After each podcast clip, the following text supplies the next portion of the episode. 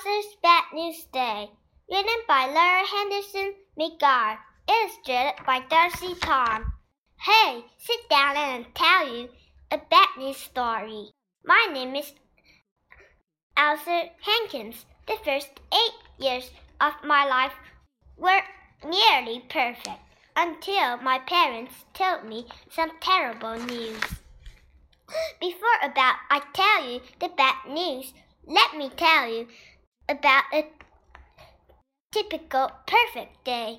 Every morning, my mom wakes me up by tickling the bottoms of my feet. It makes me laugh and giggle and starts my day on a happy note. And my day only gets better. When I go downstairs, the unmistakable smell of hot maple syrup reaches my nose, making my mouth water.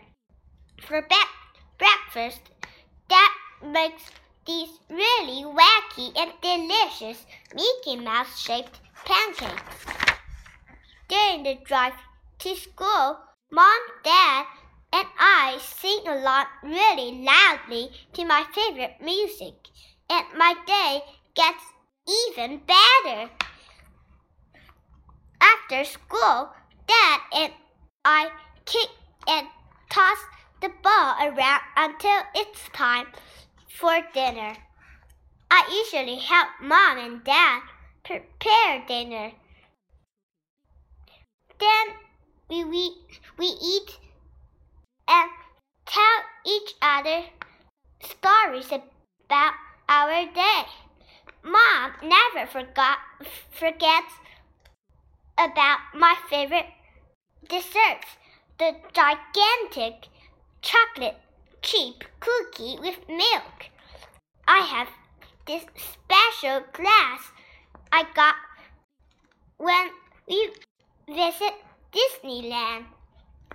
It reminds me of the most incredible vacation ever.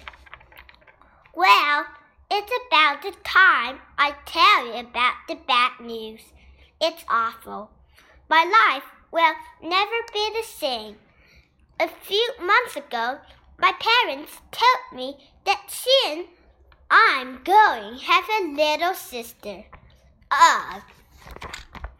Now can you see why I'm so upset? This is going to ruin everything.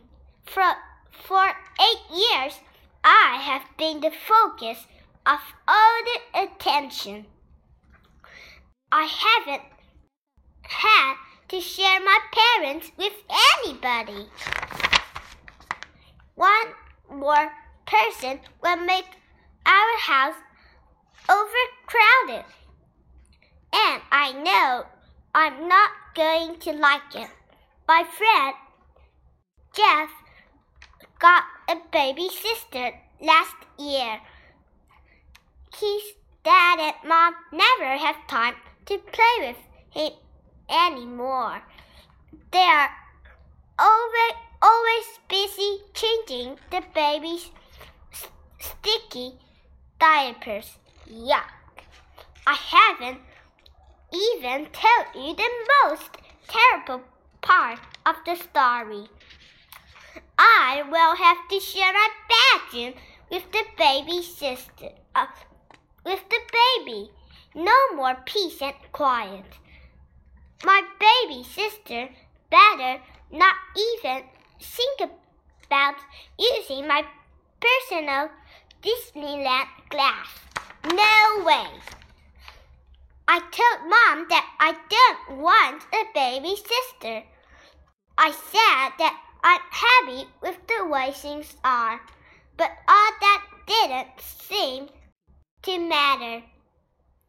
Today, Mom and Dad are coming home from the hospital with my new sister.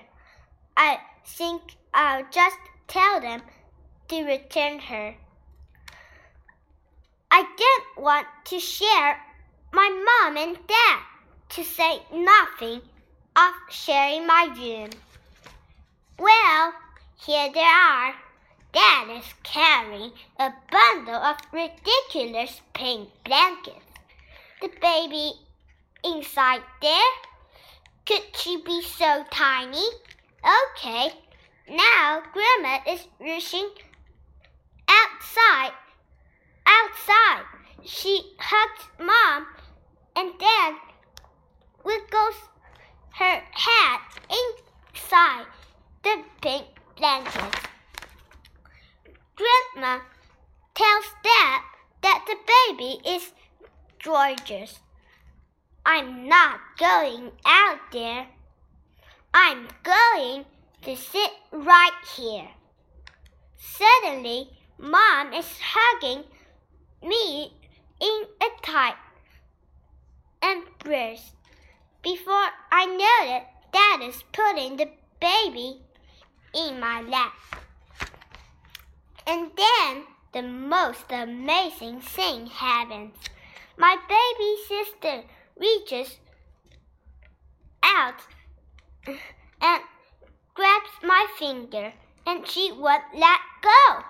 I think she reali- realized that I'm her big brother, and she likes me already.